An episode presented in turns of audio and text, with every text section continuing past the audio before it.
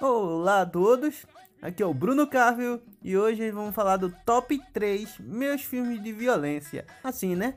Eu sou um fã de filme, é, apesar que eu sou muito generalista, eu gosto de muita coisa, mas filme eu acho que são as coisas que eu mais assisto.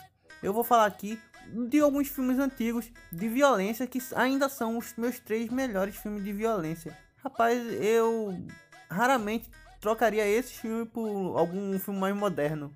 Talvez John Wick entrasse aqui, mas como é um mais de ação assim, não, não fica aparecendo esses que eu vou falar agora. Eu vou começar aqui com o Clube da Luta. Gentlemen, welcome to Fight Club. O Clube da Luta foi feito pelo diretor David Fincher em 1999 e tem como trio de estrelas Brad Pitt, Eduardo Norton, antigo Hulk, grande cara. Eu gostava, o pessoal não gosta do CG, mas faz o quê?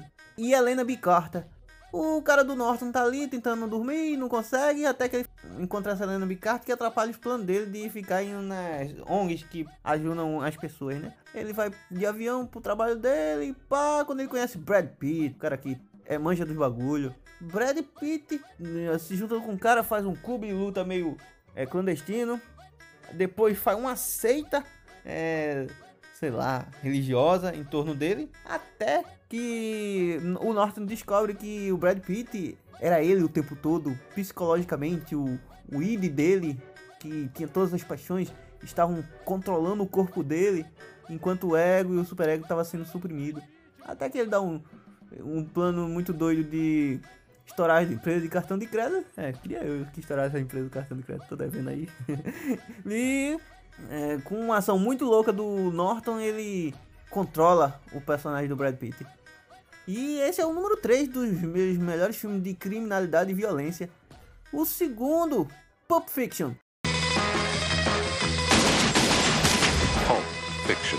Samuel Jackson, Bruce Willis, John Travolta. É um filme de Tarantino de 1994 que é muito louco. Começa com várias histórias separadas, a gente impressiona pela violência, mas o meu destaque desse filme, o que me fez mais gostar desse filme, foi a história do Bruce Willis. Porque o personagem dele dá um golpe na máfia, né, que é patrão do Travolta e do Jackson, e depois ele esquece um relógio. E o relógio, meu pai, ele tem uma história muito louca que o, o pai dele guardou o relógio no rabo por 5 anos. E depois o amigo do pai dele é, guardou esse relógio no mesmo canto. Eu fico meio eu rindo quando eu me lembro desse filme. A história do Samuel Jackson é que ele se arrepende e vai pro caminho de Deus. Bruce Willis mata John Travolta depois que John Travolta tava dando uma cagada, de repente ele apareceu, pum, levou bala. Ele tava muito azarado, tinha passado por um encrenca ali com a mulher do chefe com drogas e, e no final tomou no, no papeiro. E Bruce Willis, é ele e um cara, o, o chefão do, da máfia ali, do tráfico, não sei o que, são sequestrados por uns caras que quer tarar eles. Ele consegue tarar o, o chefão do crime, mas Bruce Willis consegue escapar, mas quando volta, aí salva o criminoso que dá uma chance para ele sumir da vida enquanto eles vão matar aqueles tarados do e esse é o filme número 2. Muito doido, muita ação, muita violência. E agora, o meu número 1 um filme de violência, de criminalidade, é o Taxi Driver. Rob De Niro faz um filme do Scorsese em 1976. Um filme muito louco de um motorista de táxi. You talking to me? You talking to me? I don't know who's weirder, you or me. You talking to me? Then who the hell else are you talking? Talking to me? Well, I'm the only one here.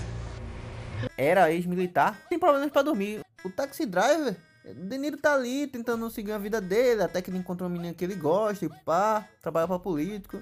Depois de um fora inocente do cara, ele meio que vai despirocando das ideias. despirocando é uma palavra interessante. Mas ele vai se endoidando aí, ficando mais louco. Ao decorrer de ver que a cidade é suja. Até que ele chega no momento que ele estoura todos os níveis de loucura dele. Ele tenta matar o político, que a mina que ele gostava estava é, tentando eleger. É, e aí quando ele não consegue, ele volta e mata um estarado. E esses foram meu top 3 filmes de violência e de criminalidade. O que a gente tira desses filmes? Que a criminalidade é, é invencível, que a violência é natural dos seres humanos A insanidade é um bom remédio se você tiver apontado para o lado certo. Se você está usando hormônio feminino, é motorista de táxi ou é um criminoso que sabe a diferença da pronúncia de quarteirão de queijo na, na França ou aqui no Brasil ou Estados Unidos, é, você vai me seguir em todas as redes sociais. Bruno K-A-R-V-Y-L. Bruno Carvio tem um projeto paralelo que é o Reino Animado, um canal no YouTube. Sou mais family friend ali. Eu tenho um blog na qual eu tenho algumas matérias, algumas entrevistas. É, tem um jornal que eu é, fantasio as notícias que saíram na semana. Então, se você tiver nada para fazer, é uma boa história, é uma boa leitura. Muito obrigado a todos. É, você vai lá no, na bio do meu Instagram e tem um link para todas essas coisas que eu falei. Valeu, fui!